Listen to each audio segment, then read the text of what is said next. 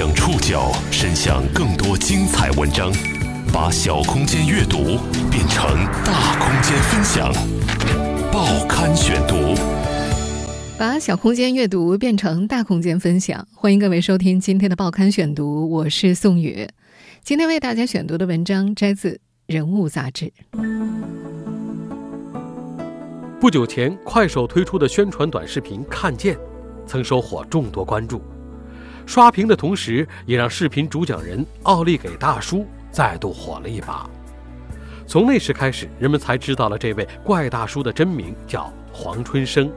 也是从这个时候开始，外界才看见了这位一向拒绝媒体采访的网红的另外一面。报刊选读今天和您一起认识奥利给背后的黄春生。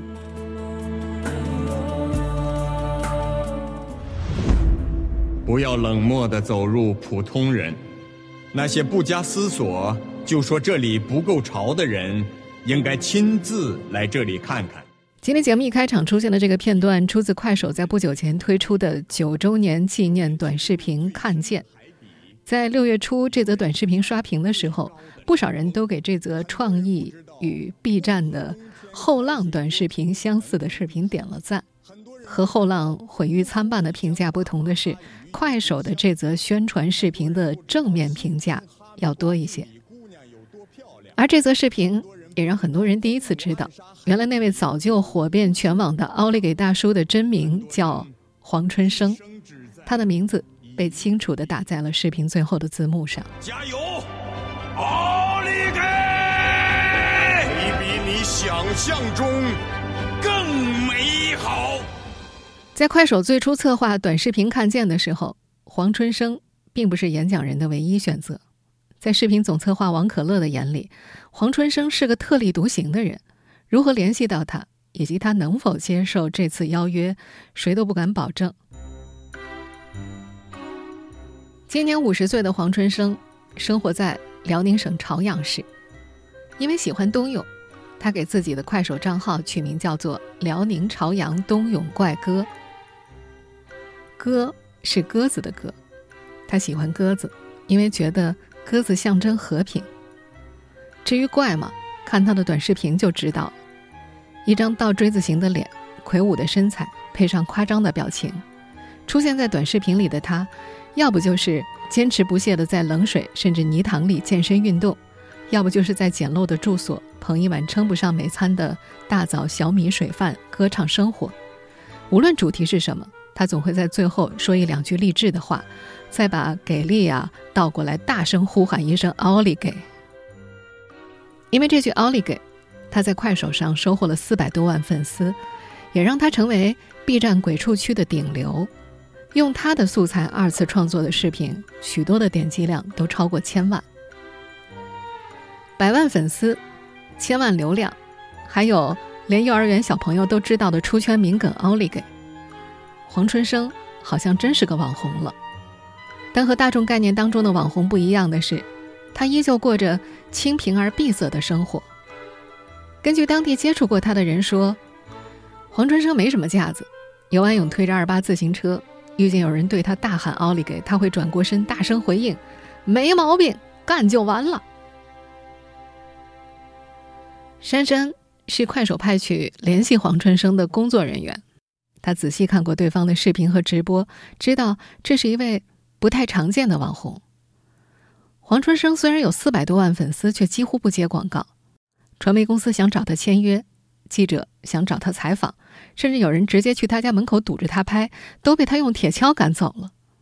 他还录过一则短视频，把眼睛瞪到最大，发表声明说自己在家不接待任何客人，如不听劝阻，后果自负。和其他网红不一样的是，他似乎完全没有所谓的流量变现的概念，城市里那套商业逻辑在他身上完全失效了。因为不停的受到跟踪和骚扰，在过去一年，他关闭了快手评论，拉黑了几乎所有的微信好友，他把电话也设置为拒接的状态。想约这样一个人从东北到北京去拍摄视频，困难程度是可想而知的。珊珊选择的策略。也不按照商业那套逻辑来，他想，既然这个人把名利看得很淡，那就不谈钱。珊珊先用快手的官方账号私信他，和他聊片子的理念，不要冷漠的走进普通人。这个普通人的理念的确打动了黄春生，他是一个很有感恩之心的人，因为很多普通粉丝曾给他鼓励，每次拍视频，他都称呼这里的粉丝叫做亲人们，他愿意为了亲人们做点事情，就这么简单。答应这次拍摄的时候，他给珊珊的回复是。英雄所见略同，不过在答应之前，黄春生也好奇，快手上有这么多用户，为什么要偏偏选择他去拍呢？他并不想做所谓的主角去代表谁。珊珊告诉他，这部片子就像一台戏，里面会有很多素材，都是来自普通用户的，所有的普通用户都是这台戏的主角，他只是其中一个。这样说，黄春生好像更容易接受一些。视频是在五月末拍的，黄春生到北京那天，珊珊去接他。女孩记得那天，黄春生穿了一件很简单的黑上衣，在人来人往的火车站里，看起来就是个和善的大叔，和其他人没有任何区别。那天下午，珊珊带着他去快手总部讨论拍摄细节，有同事问他：“奥利给大叔能不能给合个影？”他表现得很随和，点着头说：“好呀，好呀。”那是黄春生第一次到互联网公司，高耸的写字楼，明亮的灯光，数不清的办公室。视频总策划王可乐和他沟通文案脚本，讲到“参差百态乃幸福之源”的时候，王可乐说：“这句话想表达的是，这个世界上每个人的幸福方式都是不一样的，不用要求每个人都用同一种方式生活。”黄春生马上领悟了，他接话道：“那就是小鸡尿尿各有各的道儿。”在场的人都笑翻了。第二天去片场的时候，黄春生的状态非常不错。五十岁的他，手臂上的肌肉线条非常的清晰，说话办事眼神都透出一股精气神，那是常年锻炼的结果。这让在场的年轻人有些自卑，好像我们是老年人，他才是年轻人。如果只看朝阳冬泳怪哥的短视频。黄春生很容易被认为是个哗众取宠的人，在他成名的初期，他也的确是以这种形象出现在其他圈层的。怪、哗众取宠，这几个简单的名词可以用来代表一个人吗？报刊选读继续播出奥利给背后的黄春生。消除恐惧的最好办法就是面对恐惧。坚持才是胜利，加油，奥利给！我们现在听到的这段录音，就是黄春生发布在快手上的一则短视频。黄春生拍摄的短视频没有什么剧情，要不就是冬泳，要不就是对着镜头嘴角上扬，表情夸张到挤出满脸褶子，喊一些正能量的话。他是一个正能量语录达人，除了那句“奥利给”，他常说的还有“坚持就是胜利”。大丈夫应该站起来顶破天，坐下去压塌地。还有什么吃下平常人吃不了的苦，享别人享不了的福等等。没毛病吧？没毛病，干就好了，加油！在短视频当中，他的肢体语言夸张到甚至有些怪异，有时像鸭子一样热身，有时又会模仿恐龙走路，有时又张牙舞爪。还自创了一套手刨脚蹬捶背操等等，这些怪异的视频内容让他成为 B 站鬼畜区最受欢迎的素材人物之一。在众多 UP 主制作的视频当中，这位怪大叔都会吸引来众多弹幕。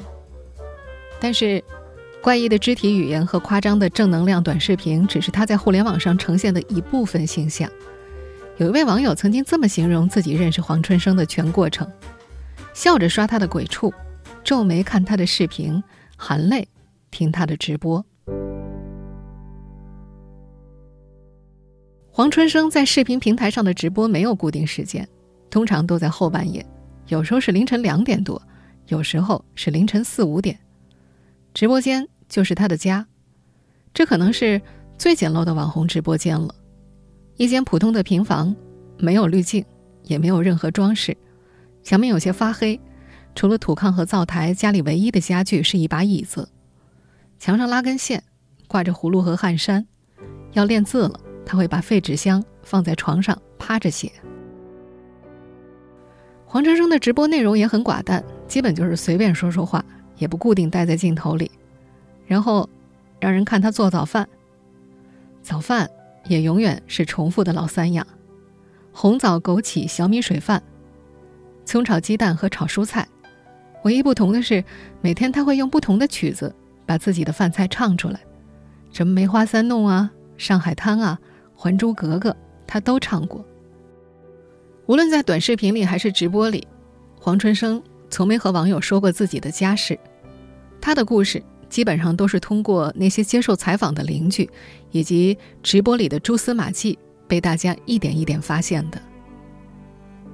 黄春生一九七零年出生，做了十多年教师，喜欢曲艺，打快板，说相声，曾经有段时间还是当地电视台的常客。在不做老师之后，他会做一些司仪，主持一些婚礼。多年来，他一直在照顾生病且丧失劳动能力的父亲，还有个智力障碍的弟弟。他还曾有过一段短暂的婚姻，但却没能留住。知乎上曾有他的学生匿名留言讲述当年对他的印象。那位学生是这样写的：“黄老师是学校里为数不多会毛笔书法的老师，也是我印象中板书最好的老师。”在那位学生的印象里。他不提倡小学生用自动铅笔，会在美术课上教大家用小刀削铅笔。他还跟学校商量，要在放学后开一个毛笔书法班，学费超级便宜。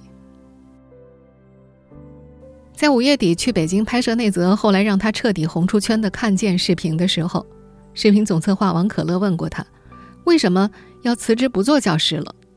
他的回答是：很多事看不惯，为了利益去帮学生考试作弊。他做不到。不长的接触时间让王可乐感觉到，黄春生虽然贫困，但对金钱却有一种独特的淡然。就说黄春生的直播吧，大多都放在凌晨四五点，他跟外界也没什么接触。虽然他的粉丝量不少，但并没有太多收益。这也是王可乐想要邀请他拍视频的直接原因，想用他能接受的方式让他获得一些收益。拍摄前，王可乐表示会正常支付劳务报酬，黄春生却拒绝了。最后，王可乐只能带着强烈命令的口气撂下一句：“你不要这个钱，我到时候就直接打到你快手后台上去。”在片场拍摄的时候，这位视频总策划还建议他，在这次拍摄过后，希望他能够重视自己的商业价值，能够接一些活动。但是，对王可乐的话，黄春生并没太往心里去。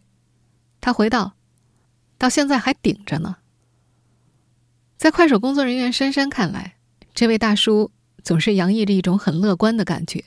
虽然经历了坎坷，但是他还在痛苦中微笑。他似乎不需要别人的同情，在自己的世界过得很自洽。黄春生真正出圈后。部分和他接触过的人发现，这位生活条件并不好的东北大叔是个和其他网红不太一样的网红。他似乎不太注重流量带来的商业价值，这种态度让很多习惯了城市商业逻辑的人们开始为他着急，他自己反而不太在意。报刊选读继续播出奥利给背后的黄春生。许多豆瓣网友会像追星一样追黄春生的直播，他们中很多都是年轻的女孩，在小组里发帖号召大家去看大叔的直播，甚至很多个夜晚，他们还会在大叔的直播间里控屏，并且在能力范围内给这位大叔打赏。他们仔细研究了购买哪些礼物打赏大叔才能够分到最多的钱，却往往发现自己可能只打赏个十二块钱的礼物，就进了打赏金额排行榜的前三位了。在侧面了解到黄春生的故事之后，有很多人都想帮助他，让他的日子过得好一些。比如，直男聚集地虎扑上有人在替他着急，希望他能够更改一下直播时间。有人还发帖替他分析，如果他在晚上八点的黄金时间直播，估计能够多赚一些钱。但黄春生本人好像并不在意这些，他不接受捐赠。直播时有人给他打赏，他会拱手作揖表示感谢。这时他最常说的一句话是：“感谢亲人们不求回报的帮助。”快手那则短视频引发全网讨论之后，《人物》杂志曾辗转联系过黄春生，希望能够和他聊聊，让更多人了解他、理解他，给他带来一些关注。但是，这位网红大叔礼貌地拒绝了。他说：“对不起啊，你说的这些问题，我都不感兴趣，真不好意思。”对于他的做法，有一位知乎网友是这么理解的：“我想，他可能最想要的是懂他的朋友吧，而不是别人发起的水滴筹。”在那则快手刷屏视频的策划人王可乐看来，黄春生的快乐其实很简单，他喜欢健身，喜欢冬泳。冬泳的时候，他是快乐的。他还喜欢快板，专门去拜师学艺。师傅教他一个节奏，让他回去练习，他就一直练。练了很久之后，突然有一天能打出来，他就很开心。包括他开直播，也就是自己想开就开了，不怎么管用户，他就忙活他的，偶尔跑过去说个两句话，打个快板儿，都是自己发自内心想做的事情。在现实社会，这种简单。似乎无法被很多人理解。自媒体差评曾经走访过黄春生的邻居，一位邻居大爷说：“他要是不整怪哥这玩意儿吧，大家婚礼有事儿啥啥的都会找他。现在整了这怪哥啊，大家对这玩意儿都有点想不通。主持婚礼好歹在大家眼里是个正规职业，他这怪哥又闹又扰的，穿个裤衩上街，影响不太好。也是因为这个选择。”导致他一度被邻里排挤，被旁人异样的眼光所注视，被人说他是疯了，是傻了，是拍视频拍傻了。黄春生不管这些，他喜欢拍短视频，觉得健身是最光荣的事情，只要不犯法、不违反道德，他想一直做自己喜欢的事情。在当地电视台拍摄的一段采访视频当中，他是这样表述自己拍短视频的初衷的。有的人说我是傻子，说我疯了，还说我是精神病，闲话终日有，不听自然无，这些我都一笑了之。和后来刷屏的那则快手短视频一样，在这则视频里，他也穿了一件中山装，而那次采访，也是他近几年来唯一一次接受媒体采访。因为快手的宣传视频再度走红之后，黄春生的日常生活没有发生过太大的变化，他还是那样吃着没有什么变化的早饭，夸张的模仿动物姿态，大声呼喊着励志语录。在外界看来，这位一直以正能量形象出现在短视频平台上的网红，很会隐藏自己的另一面。有段时间，弟弟的情况不是很好，他在录视频的时候红了眼眶，却极力像往常一样做出夸张的表情。但最后，他删掉了那则视频。而在今年四月末的一天，他还发布过一则征婚视频。视频里，他穿着一件印有自己头像的白 T 恤，对镜头说了这么一段话：“我要寻找一位温柔善良的女生，做我的终身伴侣。”在他身后是一棵开满了花的桃树，但没过多久，这则视频。也被他删除了。您正在收听的是《报刊选读》。奥利给背后的黄春生。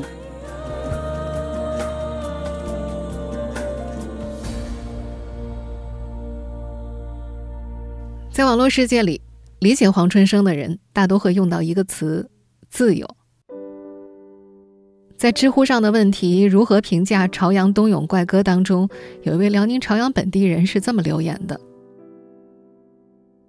朝阳是一个并不富裕的小城市，在老一辈人眼里，在正常单位上班，有个安稳工作才是正道。正常单位泛指国企、银行、医院之类。但是老黄的确是一个热爱自由的人，这样的性格让周围很多现实的人对他嗤之以鼻。”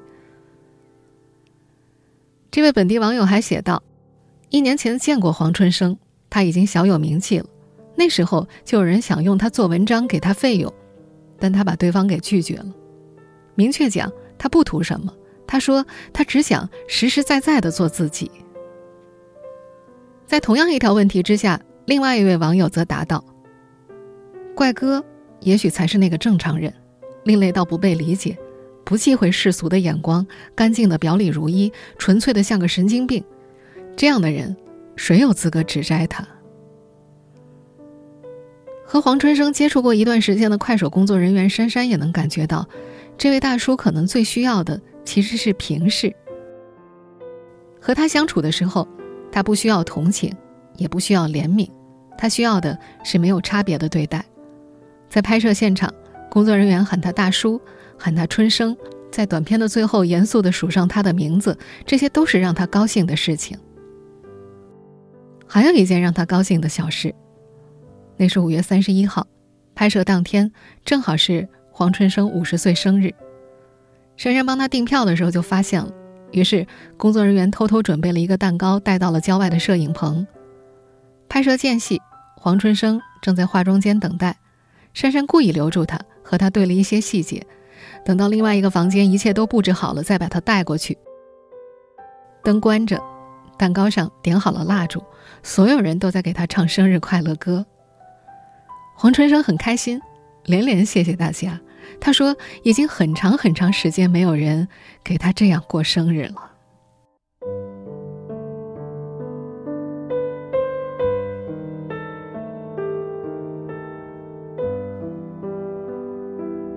听众朋友，以上您收听的是《报刊选读》，奥利给背后的黄春生。我是宋宇，感谢各位的收听。今天节目内容摘自《人物》杂志。收听节目复播，您可以关注《报刊选读》的微信公众号“宋宇的报刊选读”。我们下期节目时间再见。